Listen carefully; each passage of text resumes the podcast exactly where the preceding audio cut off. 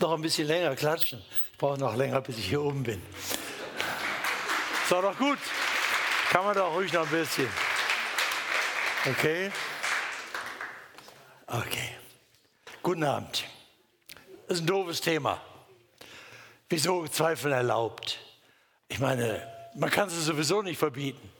Oder wollen wir die verbieten? Die Gedanken sind frei. Und außerdem hat man gar keine Wahl. Manchmal springen sie einen an. Zweifel, die ganz unbequem sind an Dingen, die einem lieb sind.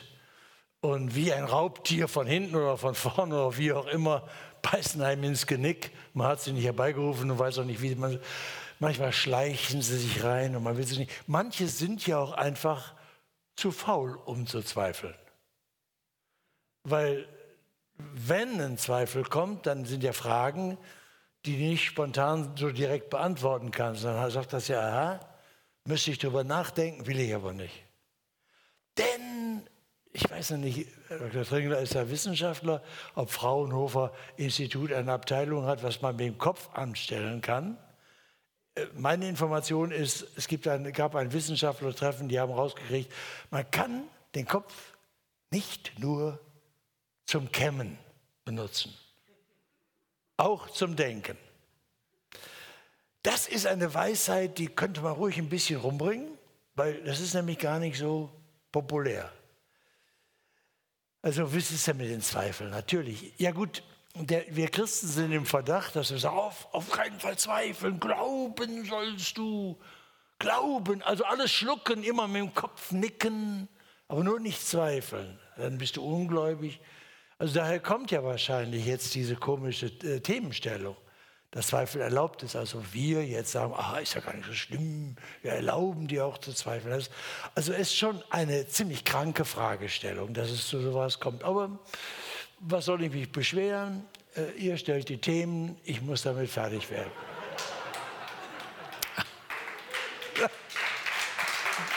Ja, das war jetzt Beifallsklatschen, so verstehe ich das, oder wie?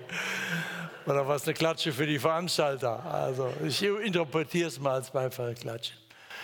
Also ich schaue in die Bibel und stelle fest, dass es dort einige erstaunliche Berichte gibt, die nicht nur sagen, also, du darfst doch zweifeln, sondern die Berichte davon sind, dass es brutale Zweifel gibt.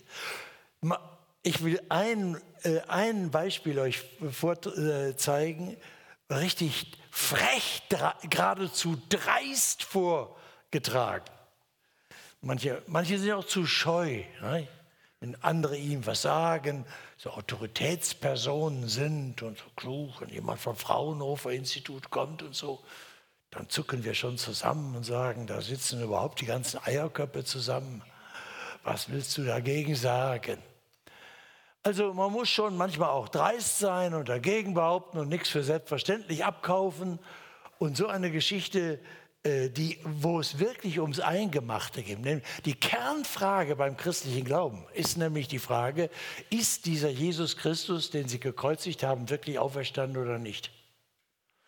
Das hat schon der Paulus, der das ja gehasst hat am Anfang, dieses ganze Christus-Jesus-Geschwätz, und das bekämpft hat, das für schädlich gehalten hat, sodass er das ausrotten wollte und ihn dann begegnete und dann total umgedreht wird. Und der hat dann im ersten Korintherbrief, äh, hat er im Kapitel 15 sehr wert zu lesen, wie ich überhaupt das Bibellesen dringend empfehle. Äh, Im ersten äh, Korintherbrief hat er gesagt, wenn Christus nicht auferstanden ist, ist unser Glaube leer. Dann gibt es auch keine Vergebung der Sünden, denn das ist das alles Geschwätz dann gibt es auch keine Zukunftshoffnung, es gibt auch keine Auferstehung der Toten. Das ist nämlich ein Geschehen. Der erste Akt der allgemeinen Totenauferstehung ist, dass Jesus auferstanden ist. Dann ist alles Lüge, was wir von ihm sagen. Und, Dr. Trinner hat das vorhin schon zitiert, er schließt dann diese Kaskade von radikalen Sätzen mit dem Satz, wenn äh, wer an Christus, wenn er, wenn ja, wie war das? Also wenn, wenn er nicht auferstanden ist und wir an ihn glauben, dass er dass die Toten auferstehen, dass es einfach Bluff, dann sind wir die elendesten unter allen Menschen. Also er sagt nicht, Hauptsache es hat jetzt äh, uns irgendwie gewärmt, diese Vorstellung, auch wenn sie nicht stimmt, sondern er sagt, dann sind wir eben religiös betrogene Betrüger und das, ist, das tut im Leben nicht gut. Wir sollten mit der Wirklichkeit leben. Da war er nüchtern wie unter der kalten Dusche und stellt radikale Fragen. So, also die Frage nach der Auferstehung von Jesus ist eine der Kernfragen. Ist das eigentlich, ist das nur eine Legende? Ist das eine Wunschvorstellung? Ist das irgendwie so eine theologisch, äh, theologische äh, Märchen? Oder ist es eine Tatsache, die dem Glauben und dem Denken vorgegeben ist, mit der wir uns auseinandersetzen können? Und das war von Anfang an ja so. Das war ja massiv umstritten. Nimmt das Johannesevangelium, lest die Berichte. Johannesevangelium wird berichtet, dass Jesus am Abend des Auferstehungstages äh, einem Kreis von Jüngern begegnet, sichtbar erscheint, die sich eingeschlossen hatten aus Angst vor den Juden, weil sie wussten, sie, war, sie würden die Nächsten sein, die verhaftet werden. Und dann steht er plötzlich in ihrer Mitte und zeigt ihnen als verrückterweise die Erkennungszeichen vom Kreuz, obwohl das ja eigentlich gar nicht sein darf. Der ist ja nicht nur wiederbelebt worden, wie das heute passiert in Kliniken. Das ja, ist ja keine Überwindung des Todes, sondern das ist ja nur Urlaub vom Tode. Nach ein paar Wochen oder ein paar Monaten oder ein paar Jahren sterben ja alle die reanimierten Menschen wieder. Was bei Jesus passiert ist, ist ja, dass ein Schöpfungswunder an der Leiche des Gekreuzigten ihn hinein verwandelt in die Wirklichkeit Gottes, sodass der Tod überhaupt nicht mehr dran kann. Und dass aus der unsichtbaren, uns in jedem Molekül umgebenden das Universum umsteigenden, übersteigenden Wirklichkeit Gottes, die unseren Sinn nicht äh, zugänglich ist, er sich sichtbar zeigt in unserer Welt der Tische und Bänke. Der Raum sagt die Wirklichkeit, die wir mit den Sinnen wahrnehmen können. Also sie erfahren ihn und dann heißt es da, Thomas aber, einer, das war einer von der, aus dem Schülerkreis, aber der Zwilling genannt wird, einer der zwölf, war nicht bei ihnen, als Jesus kam. Der hatte diese atemberaubende Erfahrung nicht gemacht. Da sagten die anderen Jünger zu ihm, wir haben den Herrn gesehen. Wie reagiert man auf sowas? Wenn alle sagen, wir waren alle da, und Jesus war da. Und der Bericht vorher steht da kurz vor, dass, wie, wie überzeugend das war, die Zweifel überwunden war. Aber der Thomas ist beinhart. Der sagt, äh, er aber sprach zu ihnen, wenn ich ihn nicht, wenn ich nicht in seinen Händen die Nägelmale sehe und meinen Finger in die Nägelmale lege, und meine Hand in seine Seite lege. Also, das war dieser Speerstich. Kann ich's nicht glauben? Ich habe mal extra nachgeguckt im griechischen Urtext. Werde ich es nicht glauben, steht da eigentlich. Kann ich es nicht glauben, ist eigentlich schon abgeschwächt. Werde ich es nicht glauben ehe ich es nicht gesehen habe und angepackt habe, werde ich es nicht glauben. Das heißt, das ist ja schon mal fast eine Beleidigung für die ganze Truppe der anderen. Ne? Der sagen, also was ihr erzählt, könnt ihr viel erzählen, ihr könnt es auch gemeinsam erzählen, ihr könnt es auch beteuern, dass es wahr ist. Solange ich nicht gesehen habe und angepackt habe, werde ich dem nicht vertrauen, werde ich es nicht glauben. Wie geht es weiter? Und nach acht Tagen waren seine Jünger abermals drinnen versammelt und Thomas war bei ihnen. Die acht Tage stelle ich mir vor. Acht Tage nichts. Erlebt er denn nun Jesus? Ist er auferstanden? Nix. Heute, gestern ist er gekommen. Ja, aber am Sonntagabend war er da, haben sie gesagt. Das war der Sonntag, Auferstehungstag. Da war er da. Ja, sagt aber, am Montag war er nicht da. Am Dienstag kam, Dienstag war er auch nicht da. Am Donnerstag war er auch nicht da. Am Freitag war er auch nicht da. Und der Thomas guckte die Jungs an und sagte, na, war er am Sonntag da? Oder hattet ihr eine Flatter? Oder hattet ihr einen Wein getrunken oder, oder Halluzinationen, dehydriert? Dann sieht man schon mal so was krabbeln.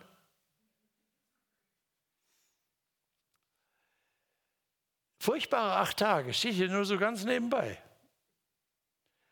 Und nach acht Tagen waren die Jünger abermals darin versammelt und Thomas war bei ihnen. Kommt Jesus, als die Türen verschlossen waren, also klingelt nicht, klopft nicht und so, durch die Wand.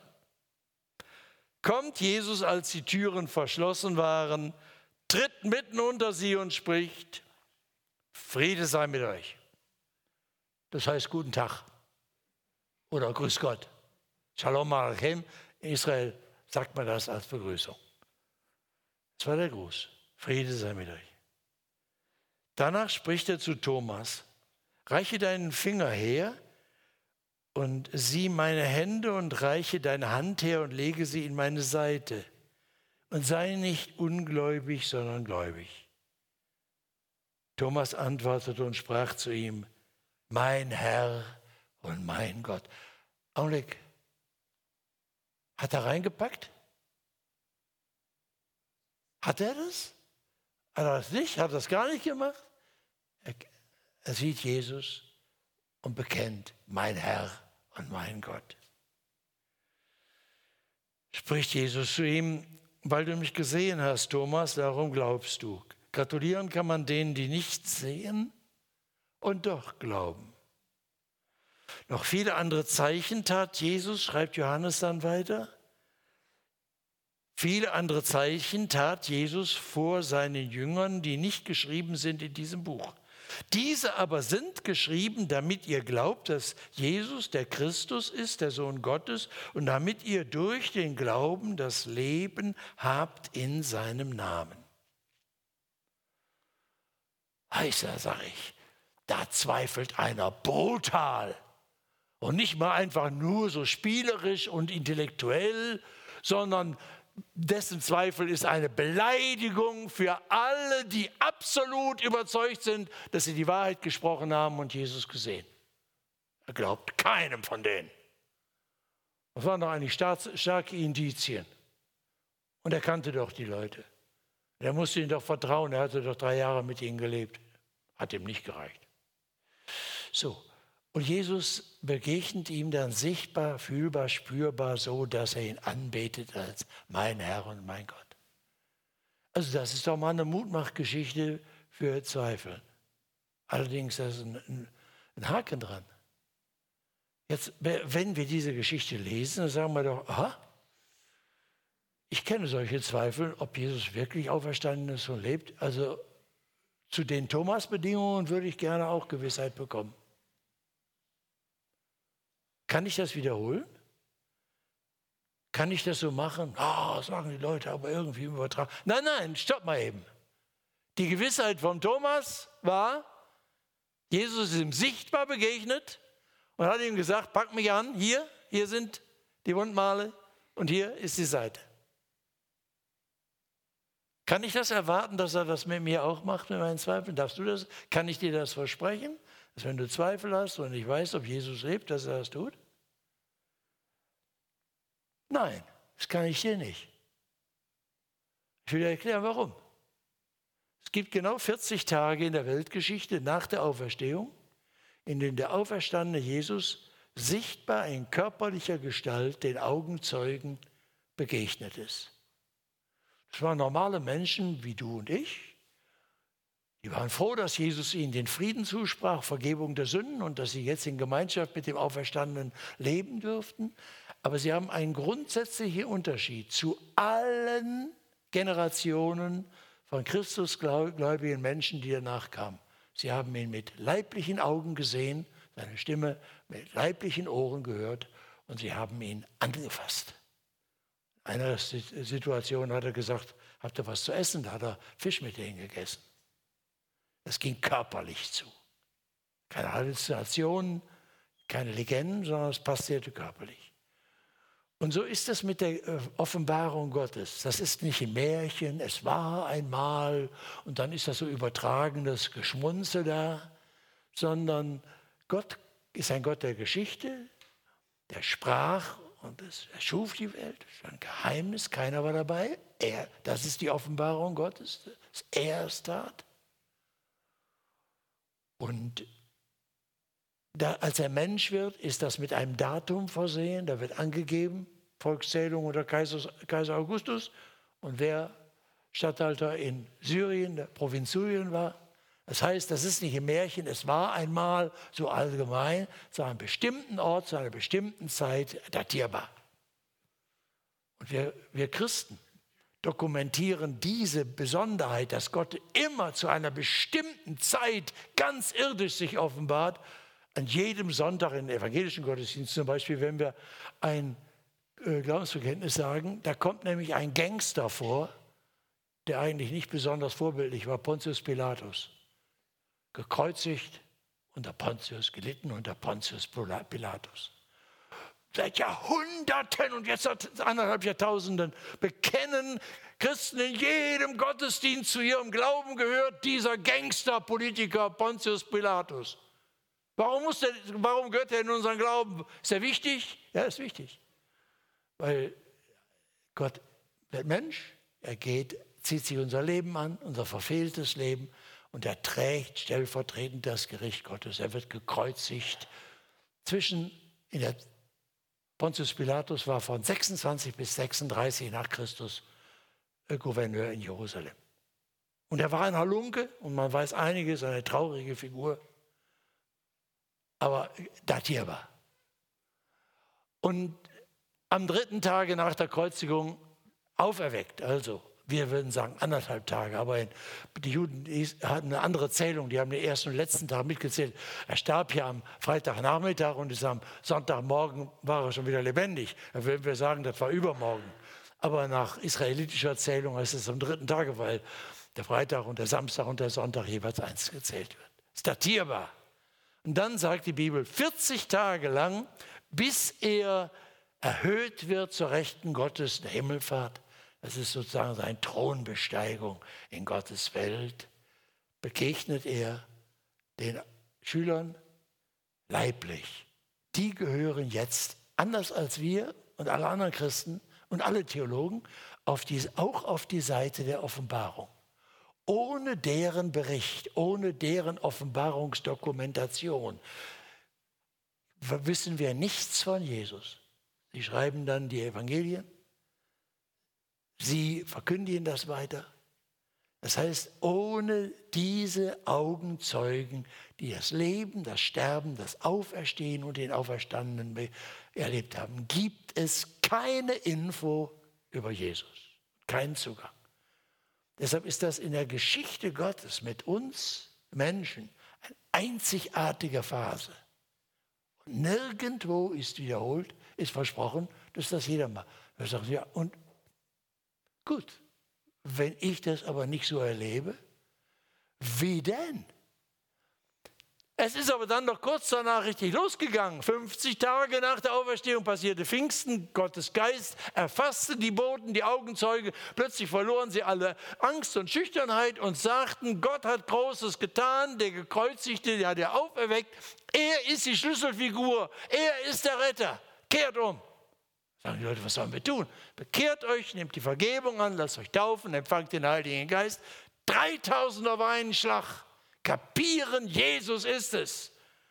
Und dann wird im Apostelgeschichte berichtet, wie das Kreise zieht und wie das nach Europa kommt und die ganze Kirchengeschichte bis heute, 24. haben wir, glaube ich, heute November 2021 in Steinen geht es weiter. Die Kettenredaktion bei Leuten ein Licht aufgeht, wo sie von Jesus hören, erlebt.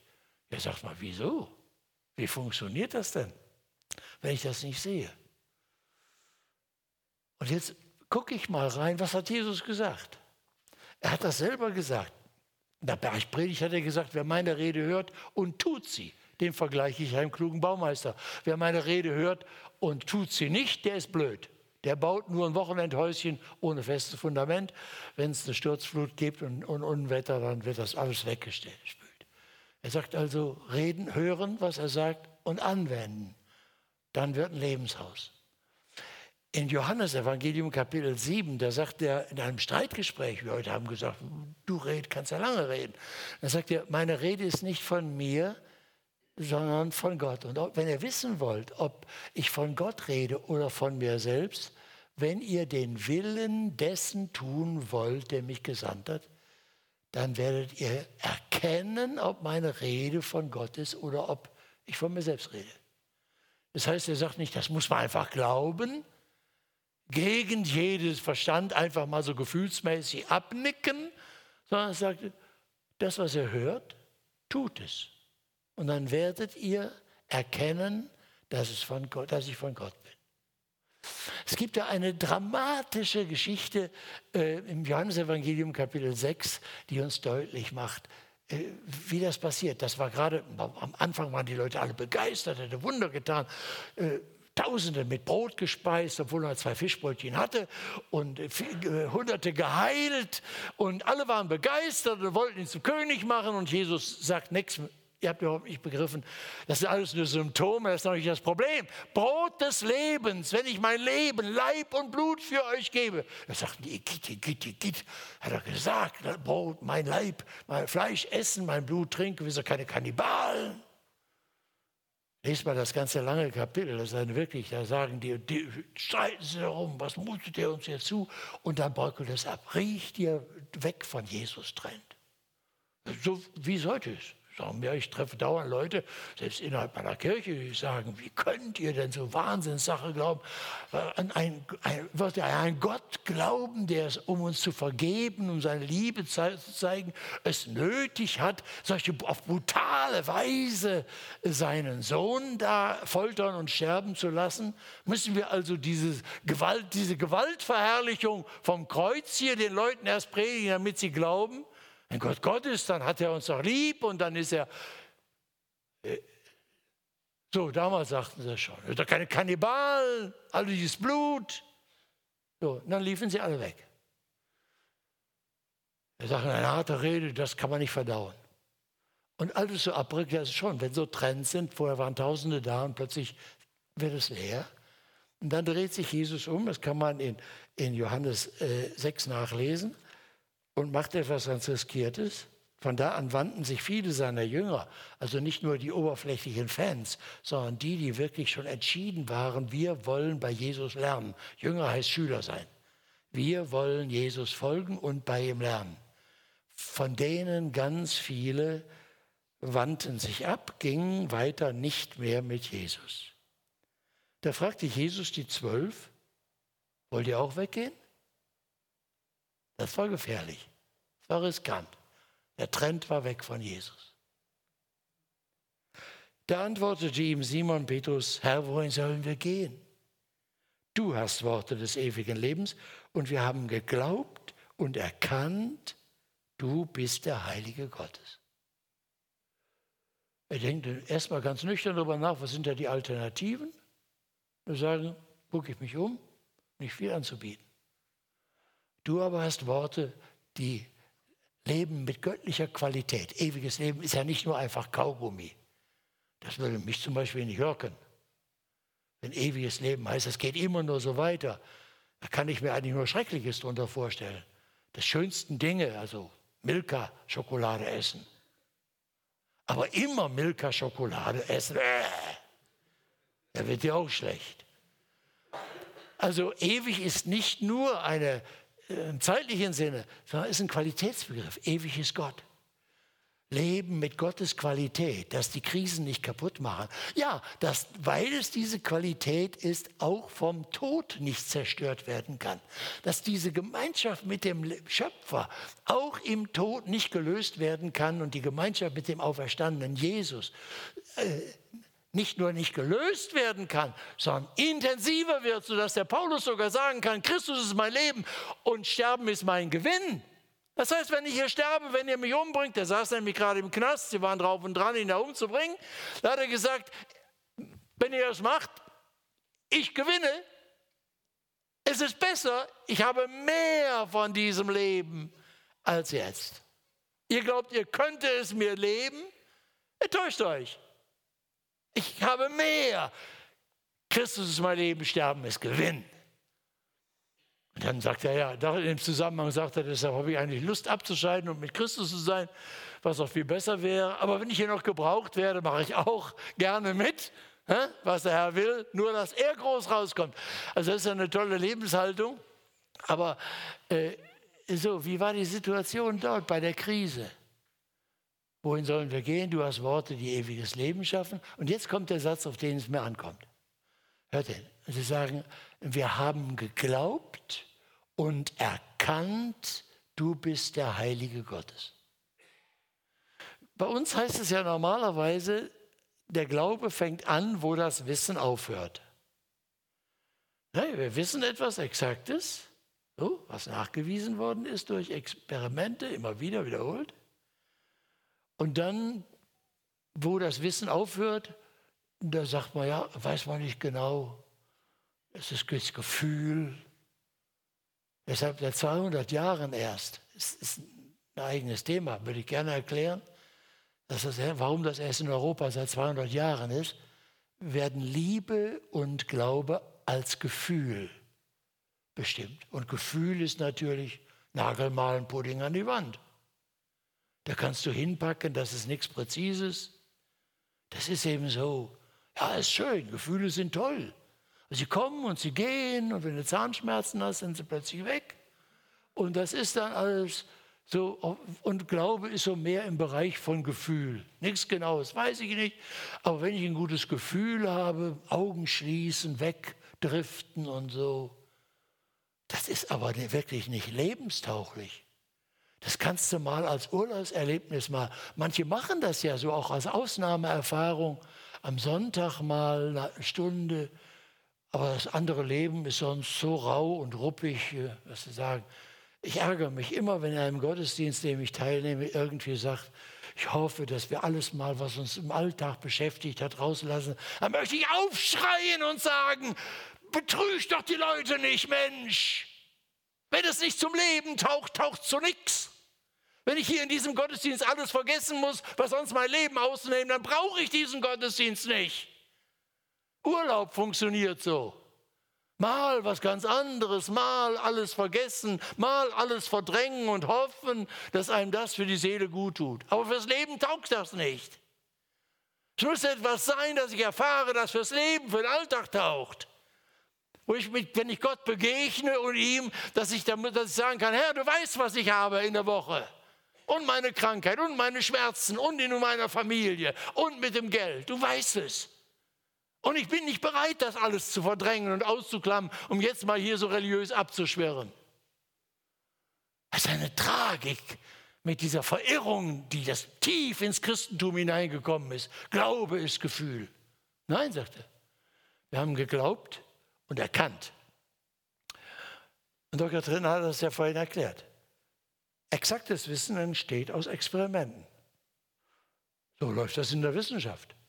Man hat eine Vermutung, man hat eine Behauptung, eine Hypothese und dann wird das angewandt.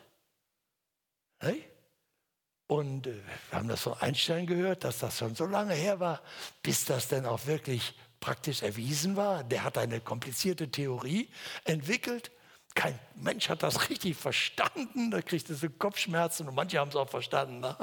Aber nur manche Köpfe haben verstanden. Uh, unser einer, ja gut. Äh, aber es geht doch immer so. Du hast eine Behauptung und du machst eine, ein Experiment, das heißt, du wendest das an und in dem Experiment kommt raus, ob die Behauptung stimmt oder ob sie nicht stimmt oder ob sie teilweise stimmt und ob du was du jetzt verändern musst.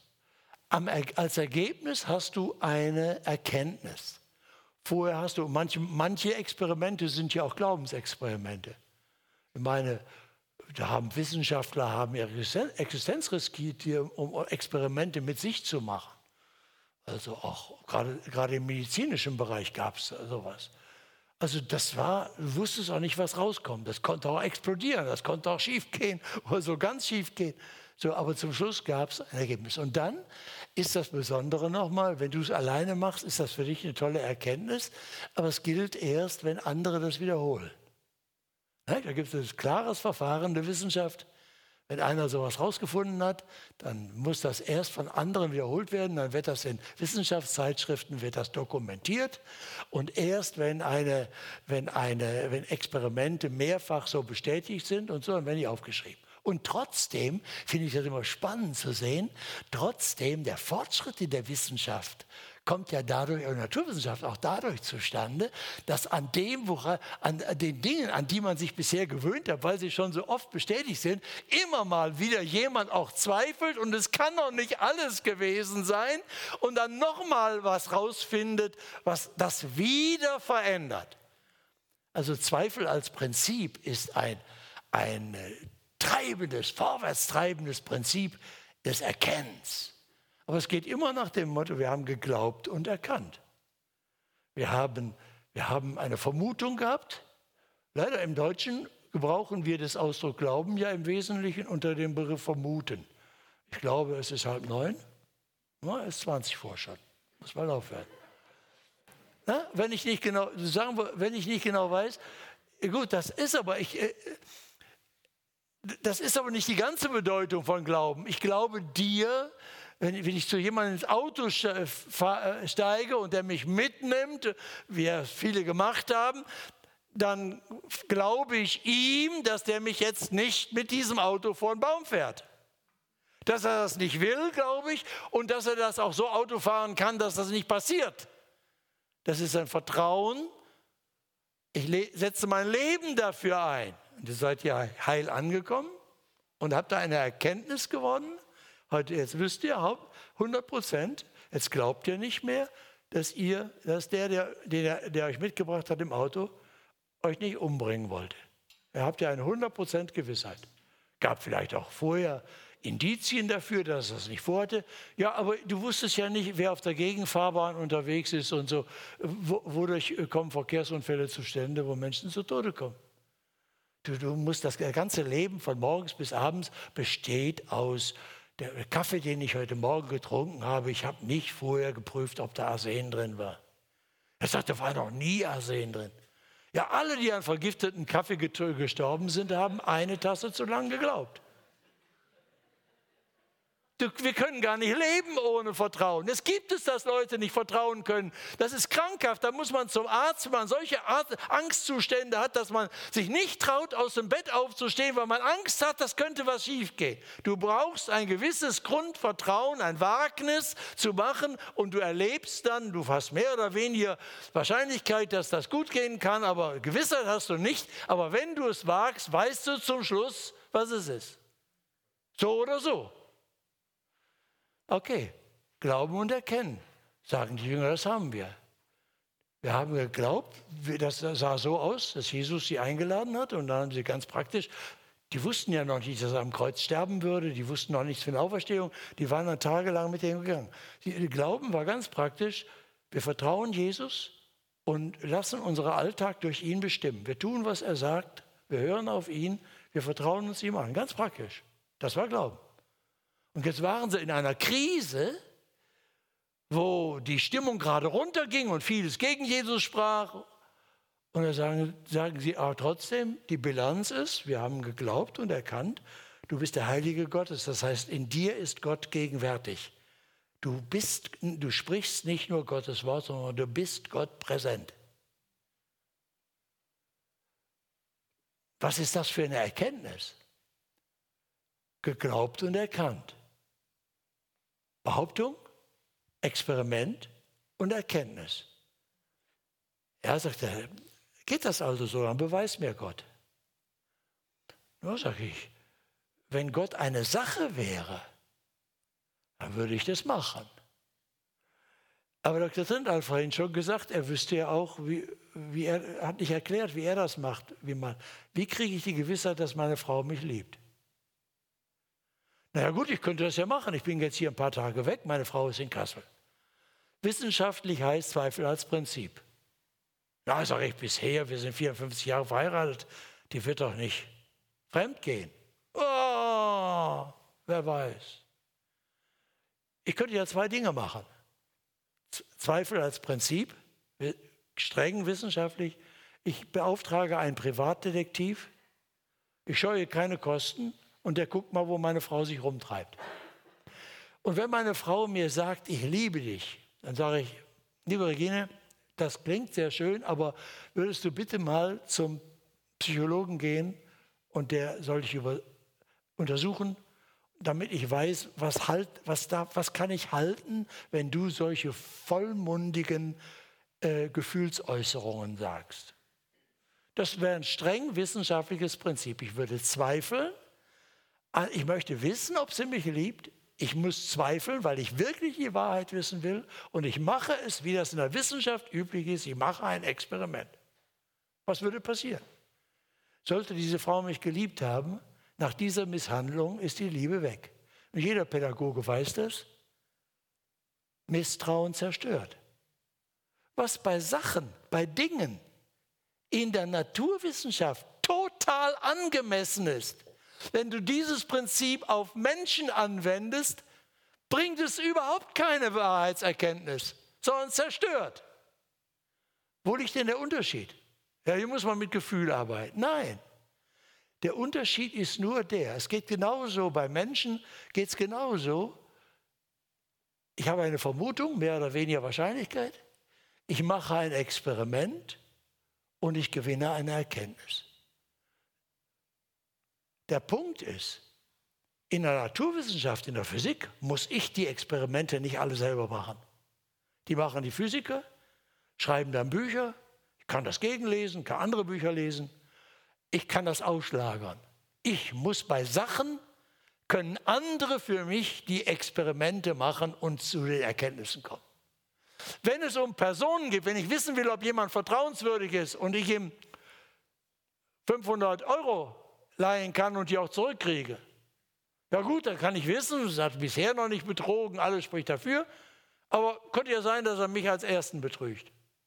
Das heißt, eine Gewissheit bekomme ich nur, wenn ich Vertrauen wage und dann eine Erfahrung mache, ob er mich betrügt oder nicht.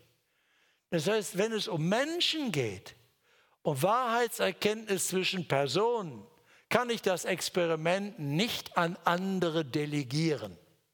Ich muss es immer selber machen. Ich muss meine Haut selber zu Markte tragen.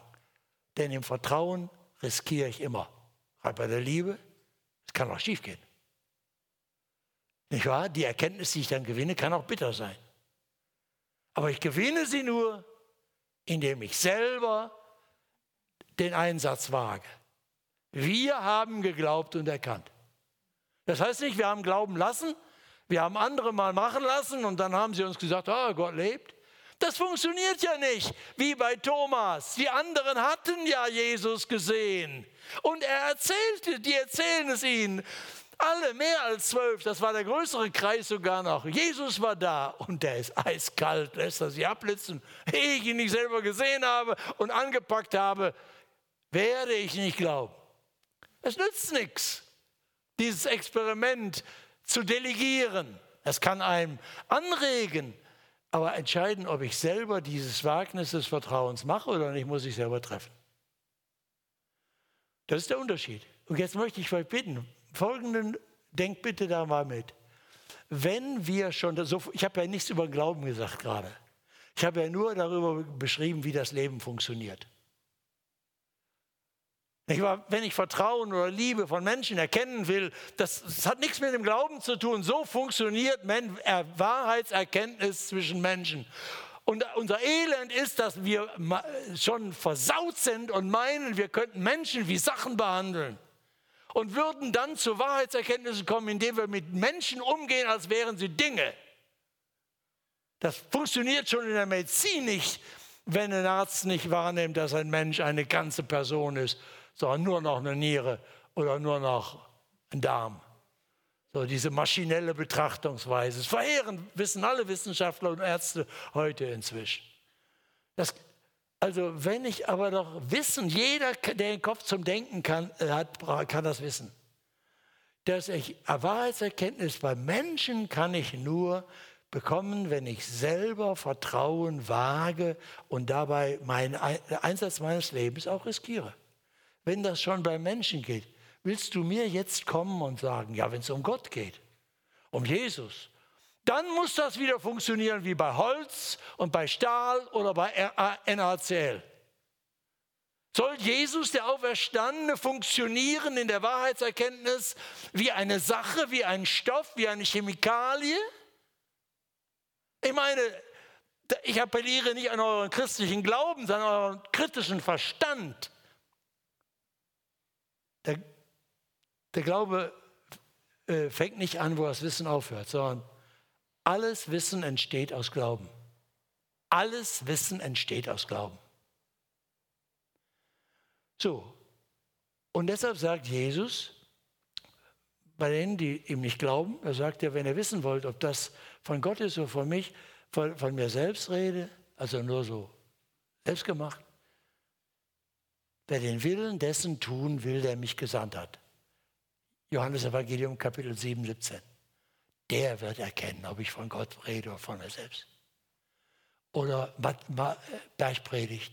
Wer meine Rede hört und tut sie, der ist einem Menschen gleich, der ein Haus baut auf Felsenfundament, bei Sturmflut und wenn es rappelt und schon, das steht.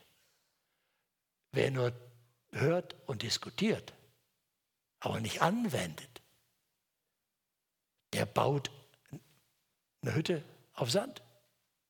Das wird nie halten. Beim nächsten Zweifelssturm kracht das zusammen. Wer seinen Glauben auf Gefühl baut oder auf ein paar spinnerte Gedanken, die er diskutiert hat, Jesus hat gesagt, wer meine Wort hört und tut. Das heißt, so sage ich, das ist natürlich spannend. Denn ob das stimmt, dieses Verfahren, das muss ja Jesus garantieren. Ich kann mir keine Gewissheit geben. Ich kann mir noch so viele Argumente aufeinander bauen. Und wenn ich das Gebäude dann so Gedankengebäude sage, toll, das ist aber logisch, habe ich halt so viele Bücher gelesen, so viele kritische Argumente widerlegt und so, toll. Da gucke ich mir mein Gedankengebäude an und sage, vielleicht bist du nur zu blöd und hast irgendwas nicht bedacht. Da freue ich mich immer, wenn ich wieder einen Gesprächspartner finde, der klüger ist als ich. Und der mir ein paar Fragen stellt, die ich noch nie gehört habe. Dann stürzen meine Gedankengebäude, die ich so selber gemacht habe, immer zusammen. Und dann weiß ich wieder, es hat keinen Sinn, sich zu verlassen auf das, was ich mir zusammengereimt habe oder auf meine Gefühle sondern Jesus, wenn er auferstanden ist und lebt, muss ich selber bezeugen in meinem Leben. Der Dietrich Bonhoeffer, den die Nazis ermordet haben, der hat einmal einen gewachten Satz gesagt. Er hat gesagt, alle unsere Zweifel wurzeln in unserer Sünde. Das ist unverschämt. Er sagt, wenn ich Gott anzweifle, seine Existenz nicht erkenne, dann hängt das damit zusammen, nicht, dass ich so klug bin oder so viele Bücher gelesen habe, sondern da ist eine Trennwand zwischen Gott und mir.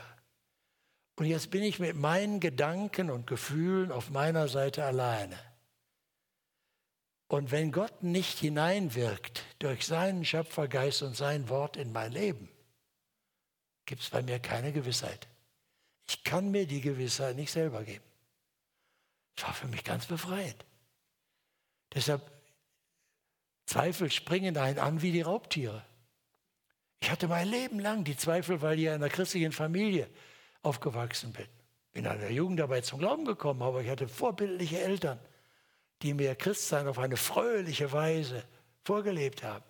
Deshalb hatte ich immer die Zweifel, ist nicht doch letzten Endes alles anerzogen? Was wäre es, wenn ich eine andere Familie gehabt hätte? Finde ich den christlichen Glauben nicht deshalb plausibel, weil ich solche Eltern hatte?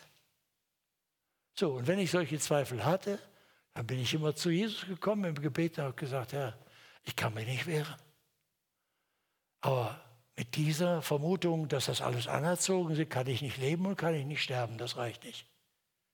Gibt es eine Gewissheit, die stärker ist als meine Zweifel? So habe ich die Bibel gelesen. Da haben Freunde mir gesagt, ja, wenn ich Zweifel habe, dann will ich auch nicht beten, dann will ich auch die Bibel nicht lesen. Ich habe ja Zweifel. Dann sage ich, ja, das ist aber auch blöd.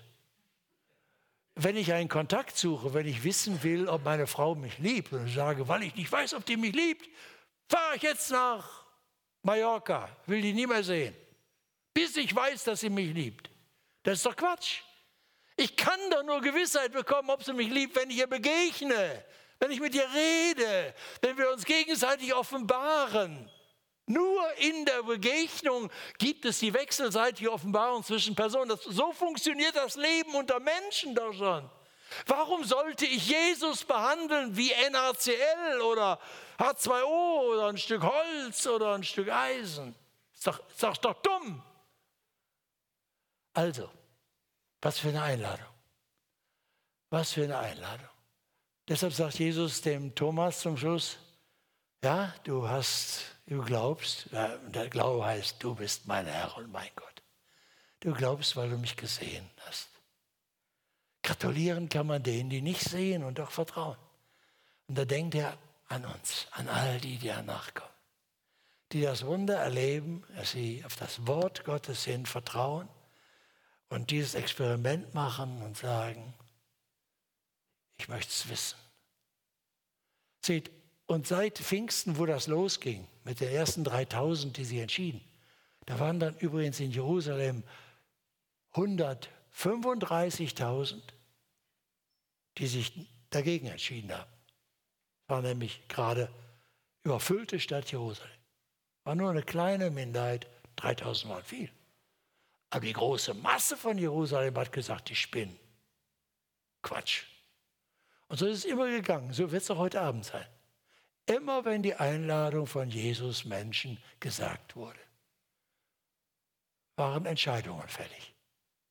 Die einen, die gesagt haben, Zweifel haben wir alle. Die Frage, stimmt das, stimmt das nicht? Kann ich dem vertrauen, kann ich ihm nicht vertrauen? Und jetzt kannst du sagen, ach, das ist Quatsch. Du musst dem Zweifel, man kann ja Zweifel haben als so eine skeptische Abwehrhaltung. Ich weiß schon, dass es Quatsch ist. Da brauche ich auch jetzt nicht weiter zu prüfen. Das weiß ich schon, dass das Quatsch ist. Dann bist du im Schutze deines Vorurteils, kannst du getrost weiterleben oder vielleicht auch nicht getrost. Aber jedenfalls, du wirst auch nicht verunsichert in deiner Ablehnung. Und so wirst du deine Entscheidung treffen. Oder du wirst sagen, ich habe das gehört. Ich möchte wissen, ob das wahr ist. Und wenn das so ist, dann will ich jetzt wagen, Jesus zu vertrauen. Und das kann, es geht nicht dran, Finger reinhalten, das Wasser, ist das lau, ist das warm. Vertrauen, wenn ich sage, meiner Frau, die Gewissheit der Liebe ist nur, wenn du dich öffnest. Du musst dein Leben riskieren. Das ist gefährlich, du machst dich verletzlich.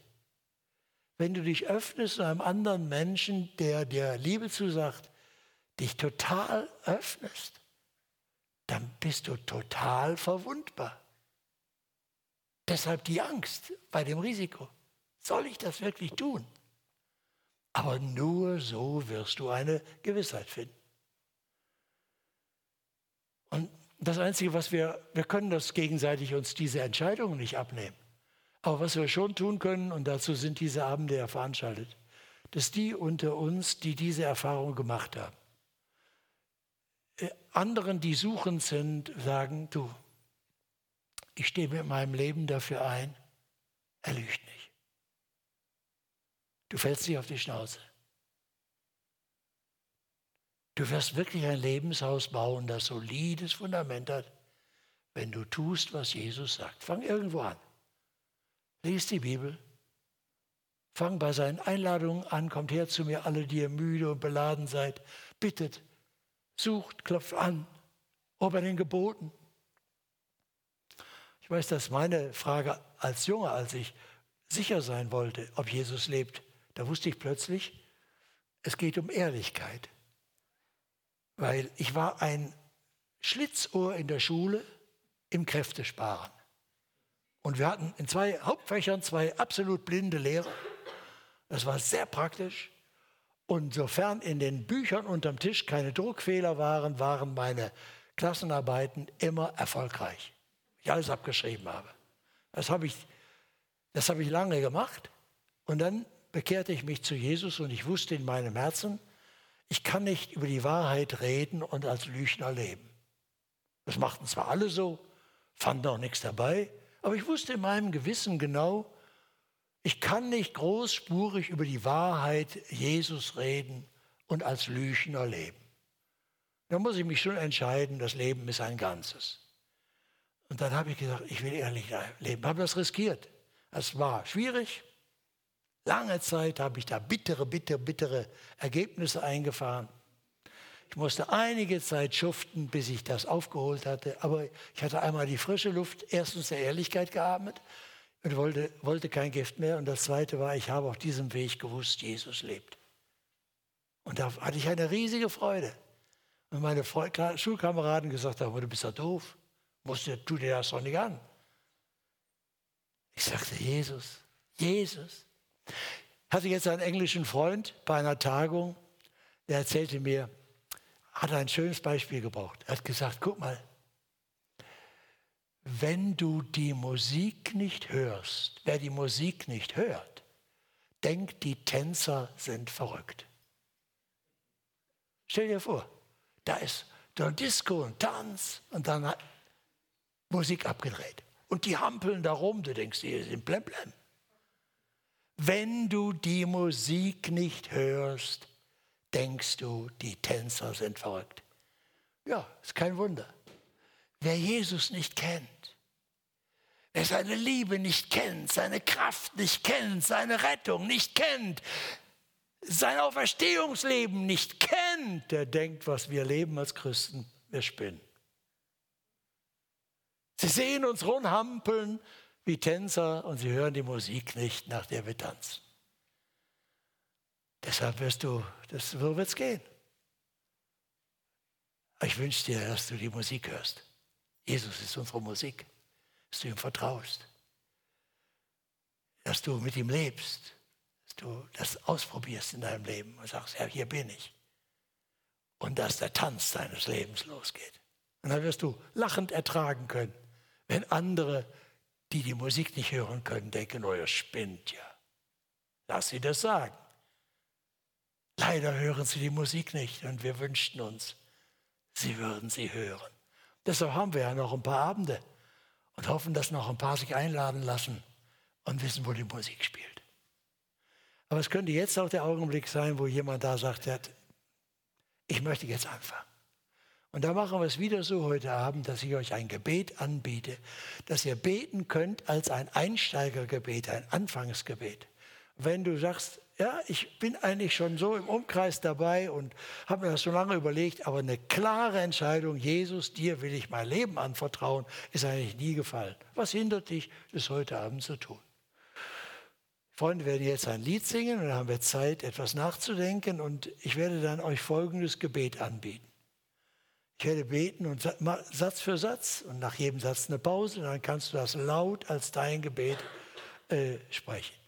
Äh, beten, Jesus, ich danke dir, dass du mich so sehr liebst. Ich habe deine Einladung gehört. Ich öffne dir mein Leben. Ich bekenne dir meine Sünden, also dass ich ohne dich gelebt habe, was ich falsch gemacht habe. Liebe, die ich schuldig geblieben bin. Den Dreck, den ich gebaut habe, die Lüge. Ich bekenne dir meine Sünden und bitte dich um Vergebung. Ich danke dir, dass du am Kreuz für mich gestorben bist und dass du mir alle meine Sünden vergeben hast. Das ist Fakt.